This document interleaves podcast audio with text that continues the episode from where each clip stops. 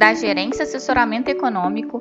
Esse é o seu Bebê Conexão Mercado, que traz para você as principais notícias e nossas análises do Brasil e do mundo sexta-feira, 19 de maio de 2023. sou Clara Cerqueira e vou dar um panorama sobre os principais mercados.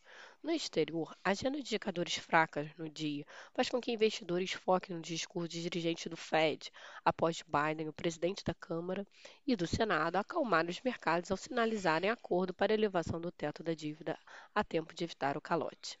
Ao longo da semana, os dirigentes falaram no sentido de que ainda há trabalho a ser feito para elevar a inflação de volta à meta, o que fez com que as apostas de mais uma elevação de 25 pontos base no FONC de junho subissem acima dos 35%.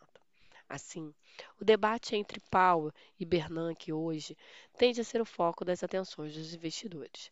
Nesse contexto, esperamos que o dólar fique fraco ante as moedas principais emergentes, alta para as bolsas e commodities, Quanto às taxas dos Treasuries, a perspectiva é de que sigam em alta no dia, embora possa haver algum movimento de correção técnica em função das fortes altas acumuladas na semana.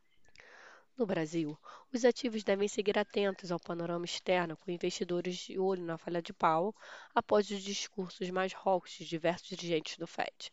No mais, acompanhe os avanços das negociações sobre a elevação do teto da dívida americana. No fronte interno, os agentes devem continuar digerindo o texto do arcabouço e monitorando as negociações sobre eventuais emendas que podem ser incorporadas a propostas para votação em plenário da matéria, que deve ocorrer na próxima semana. Na agenda de indicadores, o IBGE vai divulgar o IBCR IBCBR de março, às 9 horas, que deve confirmar o momento positivo do primeiro trimestre de 2023. A atividade de março tende a ser impulsionada pelos setores da indústria de transformação de serviços, enquanto o comércio varejista deve puxar a atividade para baixo.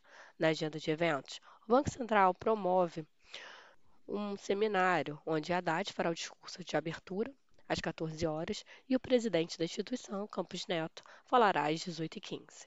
Assim, Esperamos um movimento de valorização para o Ibovespa na esteira data dos Treasuries e commodities, o dólar se enfraquecendo frente ao real e a curva de juros operando entre margens estreitas nos prazos curtos, enquanto os médios e longos devem ceder, apesar da alta esperada para as taxas dos Treasuries. Bom dia e bons negócios. Por fim, lembramos que essas informações refletem somente expectativas por isso a instituição não se responsabiliza por eventuais perdas financeiras.